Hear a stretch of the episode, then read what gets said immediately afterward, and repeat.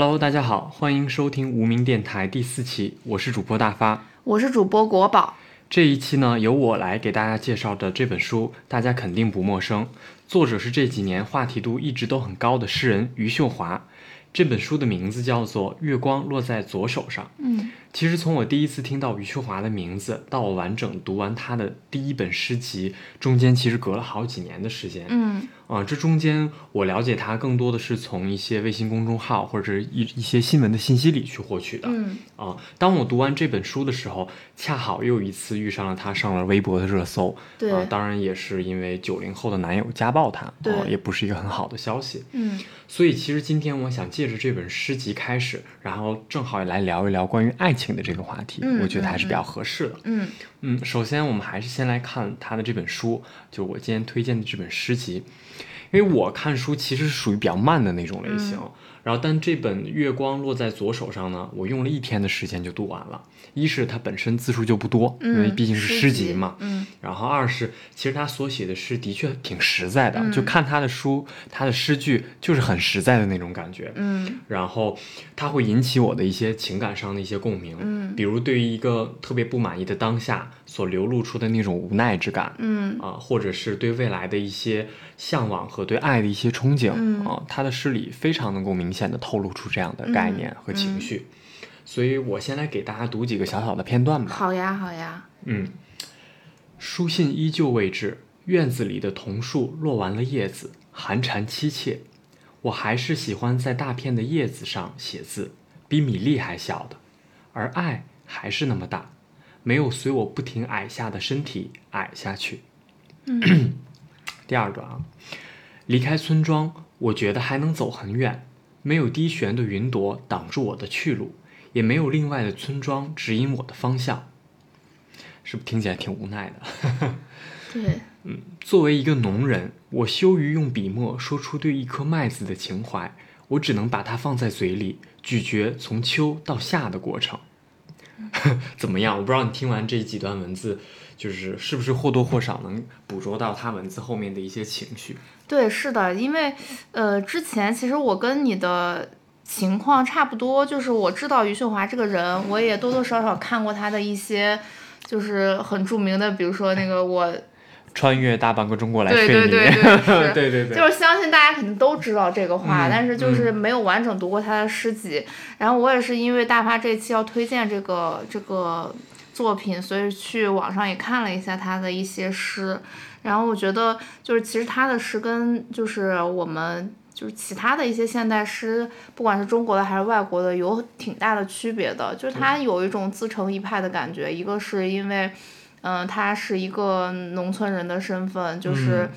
他可能写的都是他身边的一些，你就像刚才大发读的这个，有什么麦子呀、村庄呀、云朵呀之类的这种，就是很具体的意象。就是因为我们知道诗其实它就是一个给你营造一个很，嗯。怎么讲？很模糊的意境，然后，对，然后你可能通过自己的情绪去感知它或者怎么样，但是因为余秀华给出的这些意象的表征就非常的实在和明确，所以就是非常能够引起大家的共鸣，以及这个诗其实。很好读，就是不晦涩。对，是的。其实刚才你也提到了，就是诗会给人创造一种意境。嗯，我觉得这个也是我喜欢读诗的一个很重要的一个原因，就是它其实短短的数行字背后，它会给你构建一个情景。对。然后这个情景可能恰好跟作者的初衷很相似，但也有可能完全是读者他自己的联想。对。所以其实就需要读者有一定的共情力和想象力。然后，另外，当一首诗引起了你的情感共鸣的时候，那种感觉其实是很难用文字去精准的描述出来的，更像是遇到一个知己，两个人之间，你无论聊什么都是投机的，都是对的。对对，嗯，是。所以就是你也也也想看看，就是你你在读过往读诗的这个过程当中，你有没有一些你的感受也好，还是你印象深刻的状态呀，或者说你如何去看待读诗这件事儿？对，嗯，就是呃。因为小时候我们在课本上就或多或少都会学一些诗嘛，不管是古诗也好，还是现代诗也好，还是中国的、外国的，就是我小的时候读诗真的是完全没感觉，特别是现代诗，特别是外国的现代诗。我也是，我就是觉得一个是因为可能你没有那些人生经历，你也不是一个外国人，你也不知道他写这首诗的背景是什么。你读着那些很短的字，好像就是前一句和后一句，他们俩是完全不搭嘎的两件事。你不知道你读的这个诗。是什么意思？然后我那个时候就对诗歌，我就觉得 OK，这是一个非常高深的东西，是我是我是我等凡人不能触及的东西。就那个时候对诗有一种，确实是有一种很错，也不能说错误吧，就是当时的认识没有办法理解。对对对。然后近几年再回过头去读很多诗，其实你会你会更怎么讲，跟他更接近，就是。呃，其实之前前几期我们俩也聊过，就是这个读诗其实跟读书就很多书也是一样的。你可能在某一个阶段读，你完全不知道他在讲什么，但是你可能换了一个人生经历，或者说你有了本身自己有了更多的故事之后，你再去读一些更偏意象性的东西，你会更就是更好理解，就更好跟他产生一些所谓的情感共鸣。对我觉得这是我近几年的一些感受。然后，呃，当然在。读诗，我觉得这是一个非常非常主观的事情，因为前几年我有读过木心的一个诗集，叫《云雀叫了一整天》。嗯，然后我本身很喜欢木心这个人，然后也看过他的一些其他的呃跟文学相关的作品啊什么之类的，呃，然后我读了那。我读那本诗集，可我觉得我非常喜欢他的语言风格和他营造出来的意境，本身也是因为我对这个木心这个人很认可。但是我读完这个诗之后，我去网上看一些评论啊，就觉得啊，感觉木心就是一些呃什么文人的无病呻吟呀，什么之类的这种，就是你还是会感觉到，就是诗这个东西真的是非常的主观，就是呃，所以我很少就是跟周围的。朋友推荐诗集也很少，就是听到有有人跟我说，哎，某一个诗特别好。我觉得这个东西就本身就是一个很私人的事情。包括我们今天就是跟大家分享这个余秀华，我觉得她本身就是个有争议的人物。嗯，所以说，呃。我们俩今天说的这些对余秀华的诗的感受也好，或者什么，就是也完全是我们俩自己主观的一些看法。没错，没错。其实刚才你提到了读诗，就是大家就像读书一样，它是个过程。对。刚开始的时候可能感受不到诗的他想表达什么东西，一是我们没有那样的人生阅历，二是其实我们可能当时也没有有一个很通透的一个感知，共情力也没有那么强，或者想象力其实也没有那么强，因为。呃，我觉得，呃，它不一定跟年龄成正比，就是你小的时候年轻你就读不了诗，你一定要就等到很大岁数有人生阅历才能读，并不是这样的。我觉得还是一是需要，当然需要你去经历一些人人和事儿，但我觉得另外一方面也是你需要有一个足够的打开自己的一个心理的状态，你有足够的敏感和足够的共情能力，才能有可能去通过这短短的数数行字里面去，呃，触碰到。呃，诗人他本身想要去构建的那个场景也好，对，是的，嗯嗯。对，所以其实说回到余秀华，我觉得他的诗能火，在我看来是因为他足够真实。就像你刚才说，他的诗里面很多意象，对，就是云啊，然后麦子啊，然后村庄啊，这个都是他生活身边的事物，他实实在在每天都都沉浸在那样的场景里，然后他把这些意象放到他的诗里面，再用他真实的感受去表达出来，我觉得这个本身就足以打动人。就真实的东西，他就会很很让人很感动，即使他并没。有那么轰轰烈烈，或者是并没有那么那么所谓的深刻也好，我觉得，但真实的东西它确实有一种能够感染人的力量。嗯，对。然后以及余秀华，她这个真实的背后，我觉得她是有一股不同寻常的生命力存在的。哦，对，我觉得这个他这个是是我是大部分人最开始了解他的点，就是你。你可以说他是非常不幸的一个人，但是他因为他这些不幸，他真的收获了很多关注也好，或者说，嗯，他可能也从这些不幸中获取了一些灵感。是是，而且我个人认为啊，他的这个生命力的来源其实是他对爱情的一个态度。嗯，嗯，他的就无论是他在公众当中的一些发言，大家熟知的他那些所谓的八卦，嗯加引号的八卦，还是说他在他的具体的诗集里面去传递的一些呃表达的他的感情和他的意向的状态。嗯，其实这背后就有一个很很核心的关键词，就是这个爱情。对，所以这个也引到了今天我们主要想聊的一个这个主要的一个话题，就是关于爱情或者你如何看待爱情、嗯这样的一个听起来很宏大，但是我们每个人跟我们每个人有息息相关的这样一个命题。嗯所以其实，在余秀华这次上热搜被爆这个被这个九零后的家友，呃，被九零后的男友家暴这个嗯消息出来之后，其实我看到微博上面就有很多的评论，就大概就是，哎呀。她不应该再相信男人啊，或者说嗯自己都已经成名了，还有钱了，又何必去受这份罪啊？什么什么什么的。首先，我觉得从我的个人的感觉上来说，虽然这个余秀华她患有这个脑瘫的这个疾病，嗯然后她口齿可能也没有那么清晰，嗯然后行动也不是很方便，但是她其实并不傻，对，嗯，他这个脑瘫和他并不是说他智商有问题，他是一个傻子，并不是这样的。我觉得他的诗就足以证明他的头脑是非常清晰的，他，很清晰自己想要什么东西，嗯啊，然后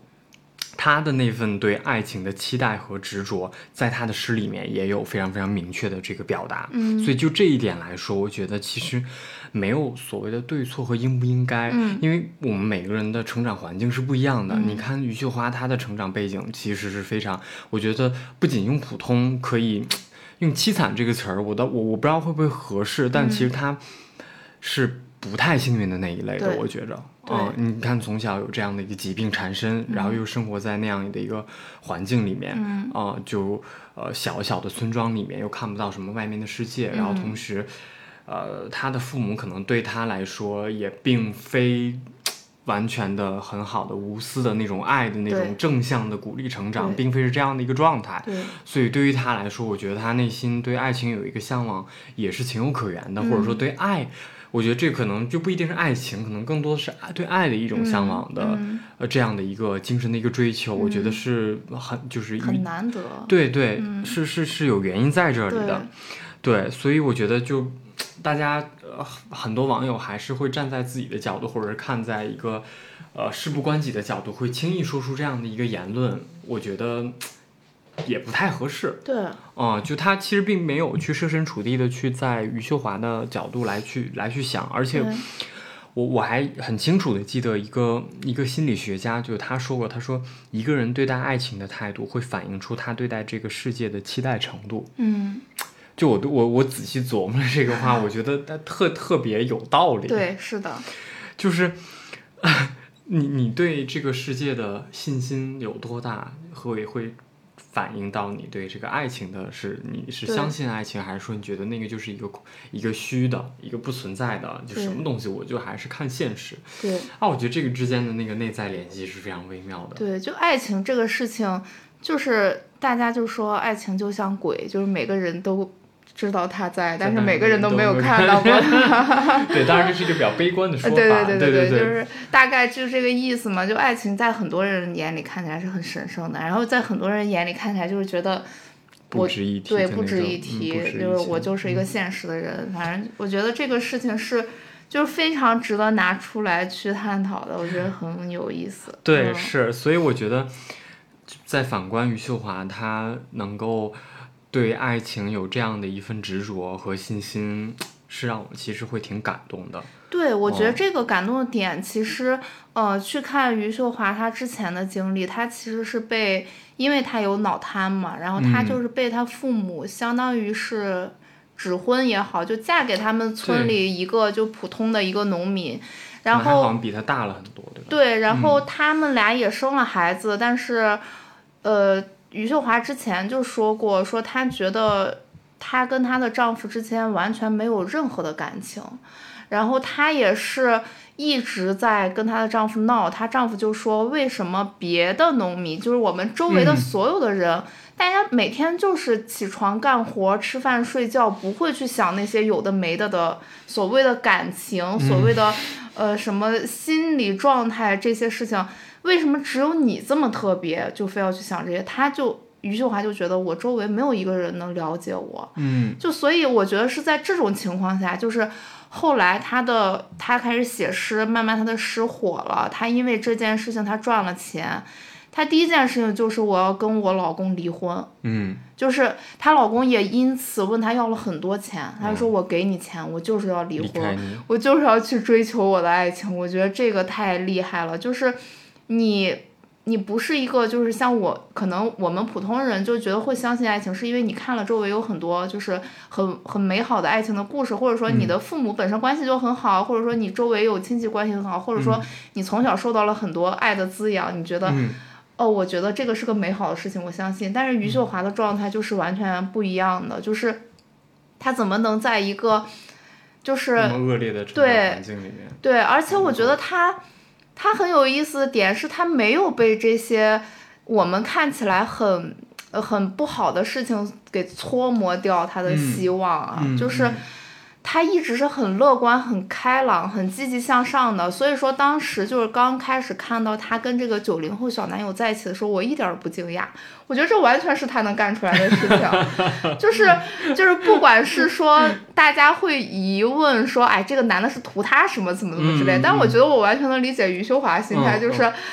啊，有一个年轻的很就也不能说很帅气，就是在他看来可能很帅的一个小伙子跟我在一起，我很开心的。我每天嗯穿着裙子去跟他荡秋千，这就是嗯他向往的状态。我觉得真的是，我觉得哪怕他经过这一次家暴，他下一次如果要是再碰到一个人这样对他的话，他还是会义无反顾的投入的。我觉得他是这样的人，但是这是一种很美好的品质，嗯。对，而且我觉得他真的还挺勇敢的，就是这样的一个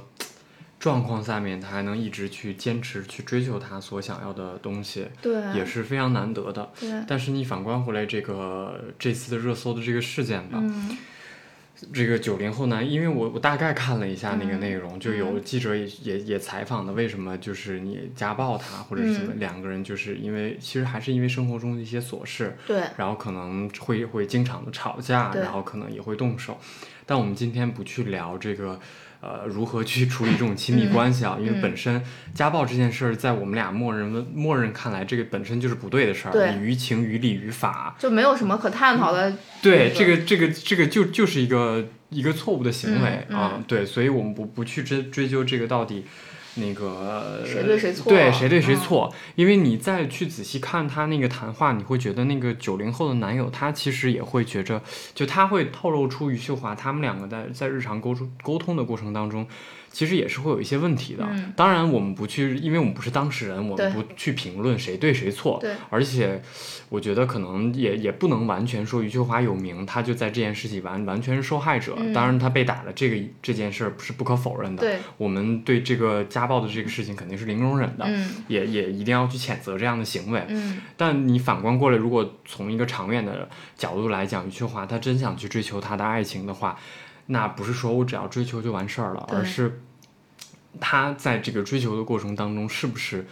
呃，因为就是他的一些行为或他的一些语言的一些状态和对方的相处方式上，他是否能从这两段失败的爱情当中去汲取他自己的反思和他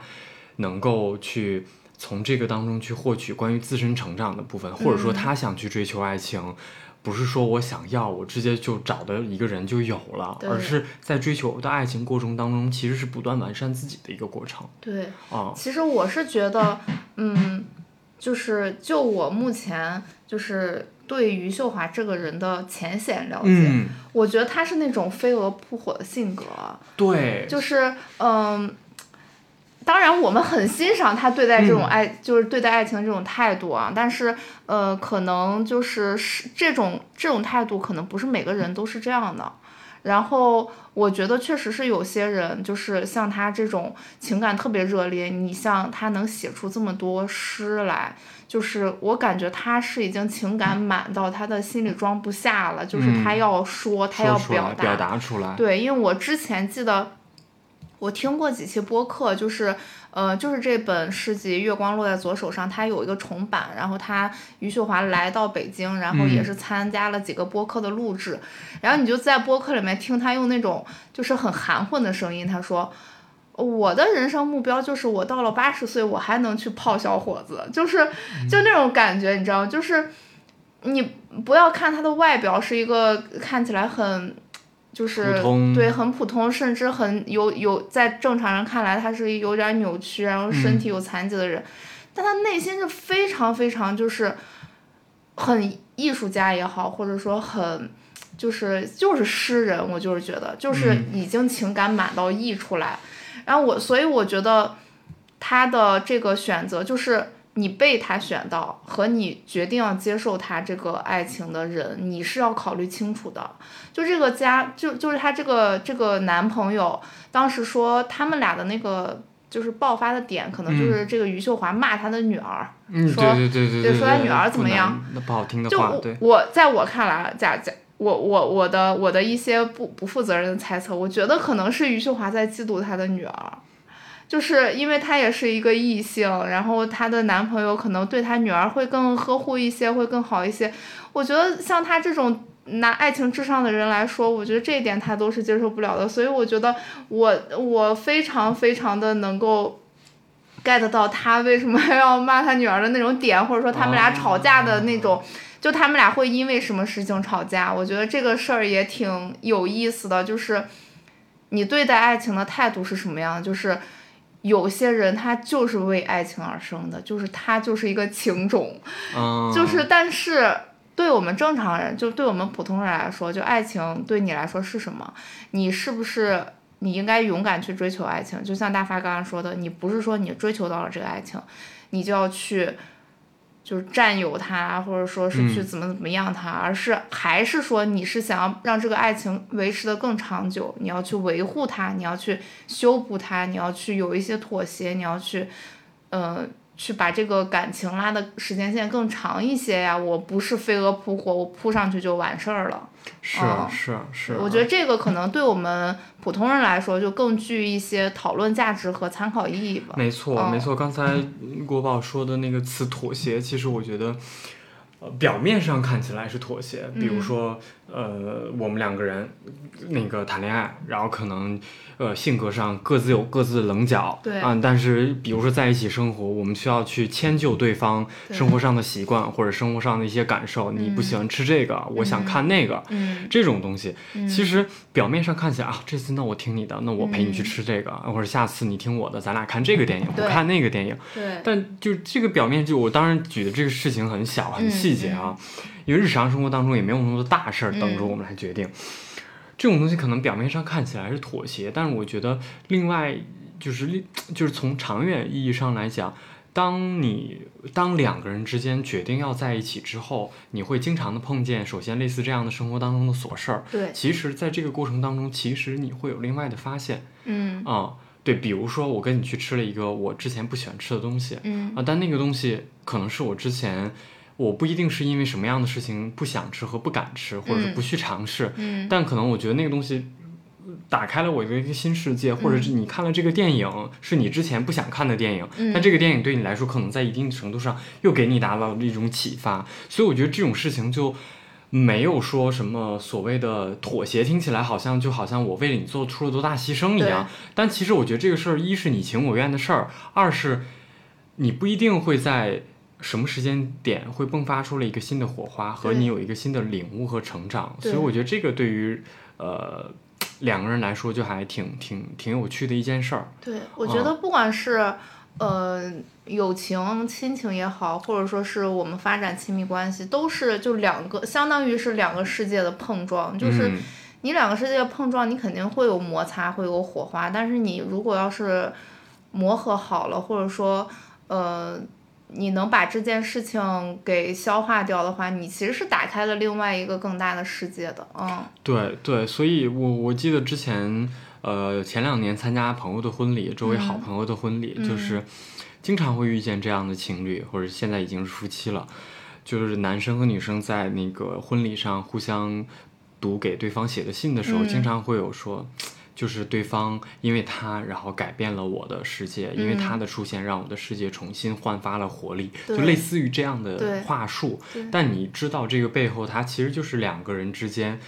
呃，首先因为相互吸引，对，然后决定在一起之后，然后遇到了很多呃不同的地方，两个人不同的地方，但因为彼此想要共同的走下去这件事儿，作为一个优先的一个基础，我想要跟你去共度一生，或者我想要跟你。更好、更长时间的在一起，所以两个人之间会有不同的、不停的去磨合对方。但就在这个过程当中，双方其实所谓的为了对方改变自己，其实更多的也是自我的更新和成长。对他找到了不一样的世界，或者获得了更多新的感知，对，然后有了一个这样的一个所谓的婚礼和结果。但他们的日子还会很长，对。所以我觉得能保持这样的一个心态和状态，就是还挺难得的。对，我觉得这就是一段非常健康的亲密关系，就是两个人，哪怕有不同的意见，哪怕有摩擦，但我们俩是一直往前进步、向前走的，而不是我们现在也能看到很多的亲密关系是互相消耗的，就是有。像大发刚才说的，步入婚姻的人，他肯定是到了一个开花结果的过程了。嗯但我们也看到很多周围有很多人分手呀，或者说嗯闹得很不愉快呀，嗯每天都在因为感情的事情特别的去纠结也好，或者怎么样也好，就觉得一段良好的感情不应该是这么消耗彼此的，哪怕他是你所谓的真爱，我觉得也不值得。就是我觉得真爱是不会去真的这么折磨和消耗的，就是。嗯可能是因为嫉妒，可能是因为，呃，所谓的我太在乎你了，我每天要绑着你，我我要二十四小时跟你在一起，我对你周围所有的事情都非常的敏感，我就是接受不了你多看其他的女孩子一眼。我觉得这种东西嗯就是起起码是在现在的我来说，我觉得这对我来说是一种不健康的，就是。嗯。我们在成为两个人之前，我们前提是我们都是一个独立的个体。没错，嗯。没错，我非常非常同意这个国宝说的这个观点，就是我们在两个人在一起之前，首先我们是两个独立完整的个体，嗯。而不是说我们是两个残缺的两半，然后靠在一起变成了一个个体。对，我觉得可能嗯。也是因为年纪大了，就是你在初高中的时候，你会经常听到那种什么啊，我为了一个男生，为了一个女生去去跳楼，是去 去怎么，我没了你不行，怎么怎么着。但我真的到了最最近，就是也不是最近，就是年纪越来越大，嗯我就觉得你真的你要先把你自己树立成一个很好的人，然后你才能吸引来更好的人，然后你们俩一起变得更好，这才是一个就是良性的发展，而不是说我没了你不行，然后你一定要为我怎么怎么样。我觉得这个就是把自己陷入了一个怪圈儿，就是你没有办法去更好的关注你自己，你也没有办法去更好的关注你们这段感情，就是这个这个感情走下去是很对两个人来说都是很痛苦、很消耗的。嗯。没错，没错，而且我觉得反观我自己来说，虽然我的恋爱经历没有那么多，但是嗯。我觉得在为数不多的几段经历里面，我反反过头来现在去想，就是其实我在每一段里面都会有自己的收获。嗯就当然可能那个时间点、那个状态可能不是很合适，所以没有没有真正在一起。嗯但是当经历过那件事儿之后，我总会发现自己的一些问题，然后总会针对这些问题，我再去呃调整和修补自己。嗯我觉得这个对于我来说是非常非常有意义的一件事儿。嗯对，因为就像你刚才说的，为什么人会有这种嫉妒心或者占有欲，或者是他就是想控制你，然后就是而且还美其名曰这就是爱情爱的情本质。但这并不是，对他是在扭曲一件事情。对对所以我觉得那个就是，其实就是本身那个个体他的个人的成熟度和完整度对非常的低和不够，对，所以才会有那样的状态表达出来。所以说出我的世界只有你这种话，只有高中生。我这 是，是是，这是一个在那个荷尔蒙这种 刺激下面，你要说出的一些，就像你喝醉了表达一样。但是你回归清醒之后，还是嗯，我们还是要理性现实的看待这样的一 呃现实生活中的你事情的。对，对，所以我觉得，呃，一段好的好的关系，或者说我对于待对待爱情的态度，就是我觉得，它不仅仅说你是找一个伴儿，嗯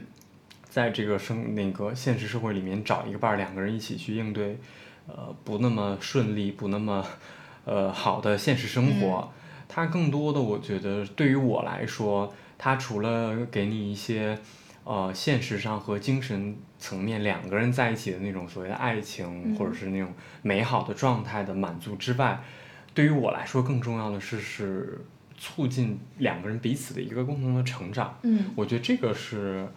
非常难得，也是我很向往的一件事儿。对，就是我很向往的一种感情状态，就是我不需要我的另一半多么完美，我也不需要他呃在社会的一些呃成功标准上有多么突出嗯啊、但是呃首先可能基础的两个人的状态啊、就是这个东西就很玄学，就是互相吸引。互相吸引的基础之上，其实我是很愿意去呃两个人一起磨合，就刚嗯。说我们刚才的聊过的那个磨合的过程一起走下去的，因为我知道其实那个过程会有多痛苦，因为嗯之前就是因为那些过程很痛苦，没有没有没有很好的应对方式，才会、嗯。才会分开，才会现在还是一个人的状态。嗯。但是我并没有丢掉这样的一个对爱情的一个向往吧，所以我会很很佩服余秀华她的勇气，然后我也希望自己也能够有这份勇气，嗯啊，也希望我们能够听到播客的听众，而尤其是现在很多在一线城市生活的年轻人，因为我觉得大家压力都非常非常大，对真的有很多人他。开始丧失了对爱情的那个信心，不想谈恋爱，因为谈恋爱他觉得很麻烦。是的，麻烦的原因，其实我觉得一大一个很大程度上，就是因为社会太难了，生活太难了，占据了他大部分的时间。他要去如何，他要去想如何能在这个社会里面去立足、去生存。如果你还有一个人，比如说两个人还在一个磨合期，两个人心性都没有那么成熟的情况下，我还要腾出一份精力去应对这样一件事和应对这样一个人，他就享受不到爱情的那个东西，他也他也去感受不到说，其实这个是你促进你个人成长的一个机会。对嗯，就大妈说这一点，我就特别的认同。就是不管你在什么情况下，还是要保有对那种呃真正爱情的希望的。就是因为我周围其实有很多那种，嗯，不管男生也好，女生也好，在过了可能过了二十五岁或者步入社会了之后，他们选择爱情的标准就没有那么纯粹了，就是可嗯能。呃，我们在所谓的咱们说的在校园里面的爱情才是真正的爱情，就你不会考虑那么多现实的因素。就现在我周围很多人他在选择一个呃呃恋爱关系，或者说可能未来有可能走入婚姻，他可能就会掺杂很多，比如说这个人他的经济状况怎么样，他的家庭条件怎么样，就这种很呃很复杂的一些其他的问题，在你刚开始选择的时候，你你的脑子里就会有这些，这我觉得这是一个非常。怎么讲，就是很现实的问题，但是也很也很无奈。对，也很无奈。然后我就想起来之前，就是我也是跟大发一起看过一本书，就是哲学那个读库的那个哲学系里面有一本书叫《坠入爱情》，坠入爱情。对，然后里面有一段话，然后我也记下来，就是说。他其实就说的这个爱情跟这个利益的关系，嗯然后它里面写的是，嗯、坠入爱情就是让你自己远离利益的游戏。啊、我们知道何为利益，却不知道是什么让我们坠入爱情。谁也不能规划爱情、担保爱情，我们把握不住爱情的选择标准。因为违抗，所以自由。爱情必然会带给生命一场混乱。然后，事实上，任何爱情都是疯狂的爱情。如果精明理智、谨小慎微和毫无风险的爱情不是我们所期待的，那可能仅仅因为那并不是真正的爱情。就现现代人的爱情，真的就是精明理智、谨小慎微和毫无风险。就是现在真的很多人越来越无法开始爱情，就迈出这一步真的都很难。嗯，是是，我我我突然你在说这段话，我就想起了一件特别有意思的事儿。之前、我不知道大家对塔罗牌这种 神秘的玄学是什么样的看法，因为那个我们有共同好朋友来劲儿嘛，对，就我们有好朋友，然后他就是业余会自己学塔罗，会有的时候给我们算算塔罗牌之类的。然后我就有一次，我就有一个心动的一个人，然后我就想让那个他帮我算一下嗯。这个塔罗牌的预知嘛，就是、呃，虽然他不会给一个明确的答案，嗯。但他会给你一个大概的方向，一个嗯趋势。然后他就抽了几张牌之后，他就给我就大概解读了一下，嗯就是我对这个人的看法，他对我的看法，然后以嗯及我俩之间未来的一个方向是什么样子的。嗯然后当然可能结果结果不是那么好，嗯当然那个也没成。嗯呃，首先我觉得可能我我要我去算塔罗这件事儿本身就预示着这个事儿可能就没有那么靠谱就。你本身对这个事儿就很犹犹豫，对、啊我本身就是存有犹豫，所以可能我才会找这种东西来去算。当然，这个就是那个另外的话题啊。对，然后在在算那个我对这个人的看法的时候，然后他就给我解读，就是他说，他说你现在的状态还是像之前我跟你说的那样。他说，其实你是一个感情比较充沛的人，嗯然后对待爱情、对待情感也很细腻、很敏感。但是他说现在。我呃说不知道是不是你以前的感情经历过于坎坷了，然后以嗯至于现在其实你会在呃初次判呃遇见一个人的时候会加入很多的理性成分，就嗯先会去用理性的标准去判断这样的一个人，嗯然后再去跟他相处。他说你嗯其实把可以把这个顺序倒过来，嗯，他说。你你就是喜欢上一个人的时候，你不要拿你的理性标准觉得一二三这个人合不合适，而是反过来你有没有跟他那种在一起的那种心动的感觉对，去衡量这个东西。当有了这个东西之后，你可以再用你的理性或者你的判断，然后去想用什么样的方式跟他相处更合适，以及未来如果你们真的在一起，你们如何去维系这段关系，用你的理性和判断是没有问题的。对，然后当时他跟我说的就对我来说启发很大，嗯因为我不会觉得我是一个去看外在标准的人，但是后来我会反思，其实我现在的状态多多少少会有一点，遇到一个人的时候，你会去拿他的，哎，他是不是平时，比如说他看不看书啊，嗯或比比如说他平时他大概的。呃，对待社会这个问题是什么样子呀？或者他的整体的状态是什么样子？甚至是哎，他他的工作能力行不行，或者他的嗯经济条件好不好？嗯这个东西你或多或少都会加入你的判断里面去。我觉得这个其实没有什么太大问题，就每个人可能都会或多或少会拿他这个作为一些衡量标准，因为毕竟所谓的这个门不当户不对，如果两个人差距特别大，你只是因为。呃，对方的样貌和身体喜欢对方、嗯那个东西，我觉得也不一定长久。对所以你加入一些其他维度的标准，我觉得也没有啥问题。但是嗯这个东西，你如果只把它作为一个单纯的判断的标准，过而忽略了最重要的那个最重要的那个心动的那个 crash 的感觉，对那可能有点本末倒置了。对对，所以我就觉得，哎，他说的这个就对于我来说，他就不再是一个玄学给你算命，你跟这个人能不能成的事儿了，而是他给你一个提醒。就改变一下你对这个感情的心态。对，因为嗯有的时候你自己是没有办法，你的感知能力和反思能力再强，你是就像眼睛看不到自己一样。嗯，嗯 就像眼睛，我可以看到世间万物对，但是我看看不到自己对。即使你用镜子，你看到的也不是你真实，它也是反过来的那个眼睛。嗯，对于你的人心也是一样的，你再有顽强、更那个再强的反思能力和感知能力，你也没有办法完全去去知道你站在一个旁观者的态度去看。嗯，所以我觉得这件事就就就就特别有意思。对，啊，所以我觉得对于，呃，当然，我觉得每个人他对待爱情的标准，或者他想要的东西，或者他的习惯都不一样啊。我觉得，但是对于我来说，我觉得，呃，通过算这一次塔罗牌，就像其实跟刚才我们聊的一样，就是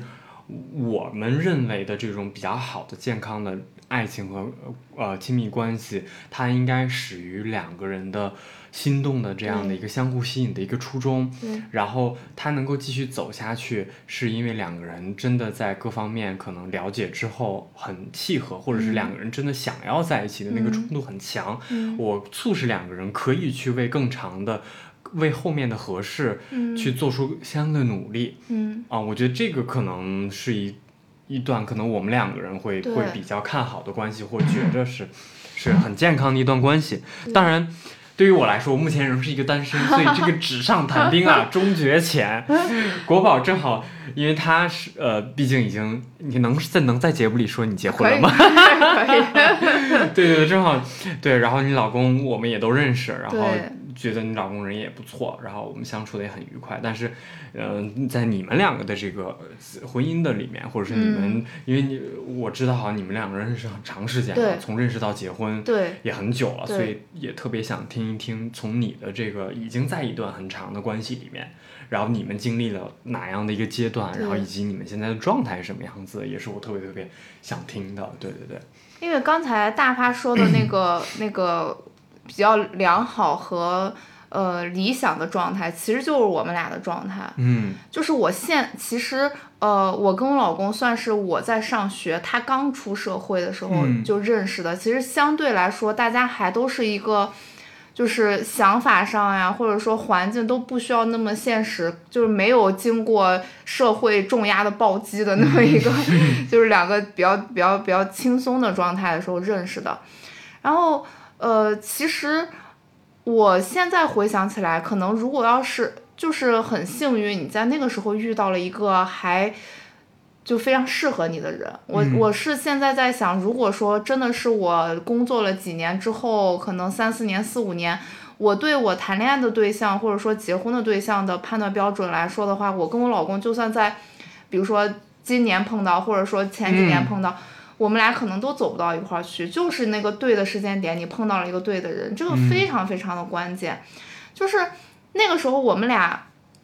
就是相当于朋。他我们都是朋友的朋友嘛，然后介绍刚一开始也都没有见面，就是在线网上聊天，就是聊微信。嗯。然后我们俩最开始的时候也没有说是我对你一见钟情，我看着就觉得你特别帅，怎么怎么样的，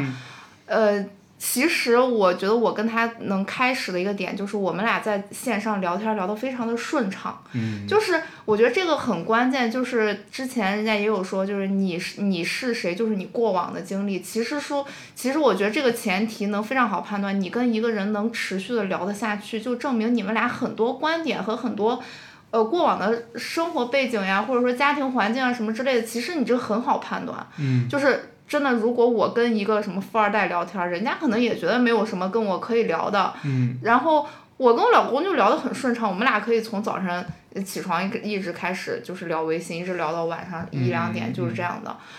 所以我就觉得，就这就是一个很好的，就在我看来是一个比较顺畅的一个感情经历，也是我非常幸运的一个点。嗯嗯嗯。所以说，就是就很自然而然，就是谈恋爱。然后那个时候他也没有钱，就是所谓世俗意义上的成功都没有，就花八百块钱租一个特别破的一个合租房，跟十几个人住在一起的那种。然后就是嗯，就但是你相处相处，你还是呃跟这个人的聊天过程或者跟他相处过程，你就会觉得 OK，他是一个各方面能力都很都很 OK，然后跟你呃。大概的三观也都非常的一致，你们俩又有很多共同的话题，你就可以继续的聊下去，就很自然就走到结婚那一步。嗯，嗯，然后我就是觉得这就是一个非常自然过程。很多人，很多我周围没有结婚的人来问我说：“哎，你怎么这么轻易就结婚了？就是你怎么下的这个判断？”我觉得我都没有那个下判断，或者说你是哪一刻爱上你老公的，怎么之类这种。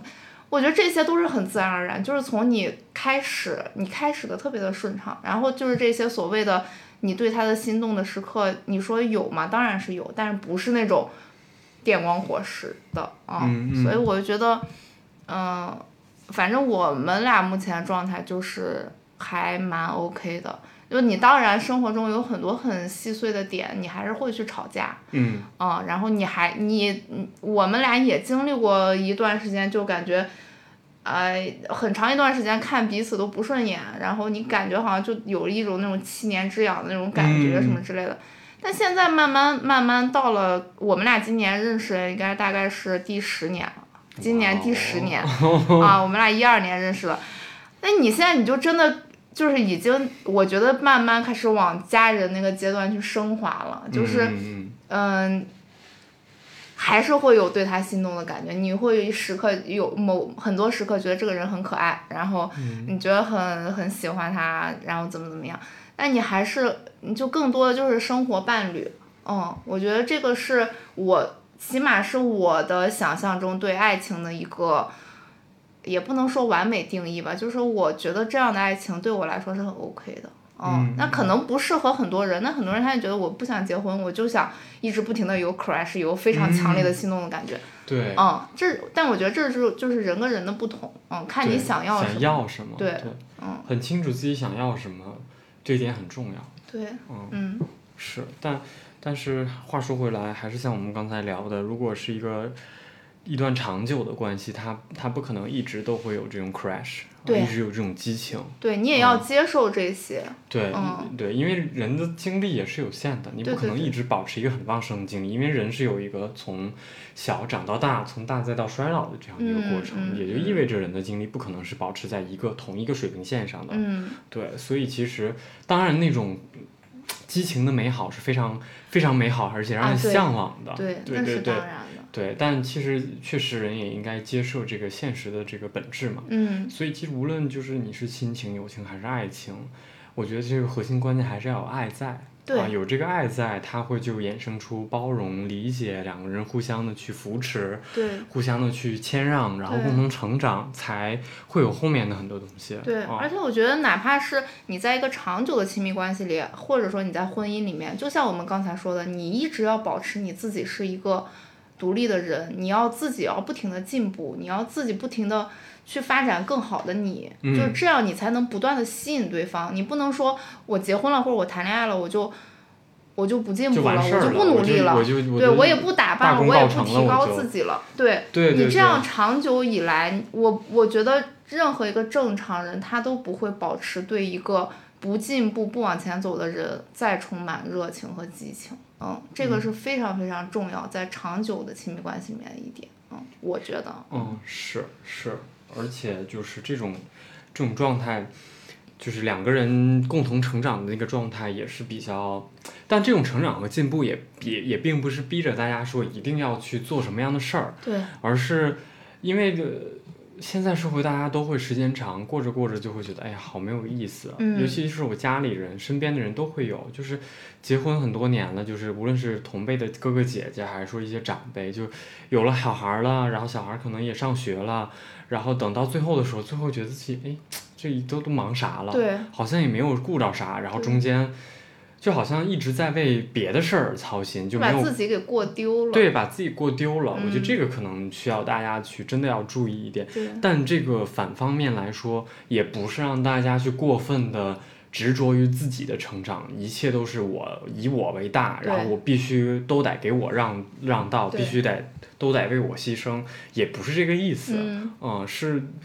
大家去找到这样的一个一个平衡点，你在保持自我的前提之下，你同时也要学会去爱身边的人，因为你不可能指着别人都来爱你，然后你一点都不付出，或者是你就想，哎，我我都已经做出这样的妥协了，那你你不应该怎么怎么样吗？这样的心态也，我觉得也不是一个 很好的一个状态。对 对对对对。但你这个真真的，我真的在很多很多在谈恋爱的人 都听到过这种话。大家难免会有这样的一个一个心心理，我觉得也可以理解，但是动态调整嘛，还是得对你还要动态调整，就是你不能一味的索取和保那个那个，我觉得不是一个完整的一个自我，那个不是一个完整自我的一个状态。我觉得一个完整的自我的状态是应该你在知道自己的底线和和。呃，前提之下，你知道如何去更多的给予别人的爱，嗯，啊，我觉得这个才是一个很很完整的一个状态，对，啊，你因为你在给予别人爱的过程当中，首先你没有折损自己，这个是很重要的一个状态，不是说让你为了所有事情妥协，别人如何 PUA 你，你都去接受，对，这个不是这个这个这个状态，我们也不倡导这样的的状态，而是说你在坚持你自己的底线基础之上，嗯，你更多的能去理解。和去站在对方的角度去思考，以及你用行动去表达你的爱，嗯，这个我觉得还还挺重要的。是的，嗯，因为因为大家你你光去说光去想也没有用，你用你的行动去给对方，呃，表达出来之后，对方才能真切的感受到，对他才能接收到，他才能知道哦，原来你是在乎我的，以及嗯，你的方式是这样的，对，你的方式是这样，他可能也会去调整他的状态，对，嗯，所以说。就是开开启一段关系不难，你经营一段关系才是真正的难的事情。对、嗯对，所以像我这种纸上谈兵的，好像很懂的样子，但还并没有一个很好的呃很好的关系。但是我觉得。就是可能还是是是机遇也有一定一定的问题，对这个这个事情就时机的问题，就是就是幸运也好，或者说你说它是有可遇和不可求的点，就是这个是很，就是做好自己，然后安心的等，就肯定会，然后保持一直保持这个希望，肯定会有的。对嗯、对对对对，所以我觉得刚才你说你在你刚毕业的时候遇到你老公，我觉得是一件很很幸，在我听来我是挺觉得挺幸运的一件事儿。对嗯，而且嗯对于我来说，越来越觉得也没有那么那么的功利性的渴嗯求，嗯就是觉着还是要在自己完善自己的这个过程当中。呃，你总会遇到人的时候，其实抓住这机会，你就会有的。对，哦，是的所以这个也是希望大家，呃，如果你是单身的状态，呃，我希望你能够在我的这个刚才表述的内容和经历里面，能够呃去去汲取到一些有用的内容。嗯你可以也不用过于着急，或者嗯是说也也也也不要过于的。呃，自视甚高，对。对对对，对。就找到这样的一个健康平衡的一个状态点，嗯。然后再去看待周围的人和事儿，可能他一直就在你身边，只是你没有发现而已。对，是的，对啊，然后另外，如果你是像国宝这样的，已经呃有亲，已经是有有一段亲密关系，无论你是呃谈恋爱，还是已经步入一段婚姻，嗯。如果你中间出现了一个什么样的问题，其实国宝刚才也分享了他的。呃，感情的这个经历，嗯然后也希望你们如果在这段关系值得健康的前提下，两个人可以去试着去调整我们对待彼此的方式。对，啊，嗯对，我觉得这是就是一个会让大家在如此的动荡的一个年代、混乱的一个时代里面去，呃，有一个更好的生活。对啊，这个还是挺重要的。对，是的。嗯嗯就是你的亲密爱情是你很重要的对对抗这个社会的一个工具，嗯大家要保持好自己的内心，然后爱你身边真实的人。对，爱你身嗯边真实的人，我们向余秀华学习她那份追求爱情的勇气，以及保有对爱情的这种执着和追求，我们是需要有的，但同时也要落地到我们的现实生活当中去，嗯啊不要把它空想在你的脑子里面，而去在现实生活当中跟现实的人。去打交道，就跟我们身边最爱的人去跟他们用你的真诚和你的心，你的爱他的心去表达出来。对，嗯，嗯这个就很重要，也很完美。然后最后也希望我们每个人都能够有一段幸福的恋情，或者是有一个大家都会有美好的爱情。对美好的爱情、美好的生活。嗯我们好呀。OK，我们今天差不多就聊到这儿。我们今天又在一个充满爱的的，爱的氛围里 里结束了这一期。嗯对，好的，嗯，好，那我们今天就到这里，我们下期再见喽，拜拜。拜拜。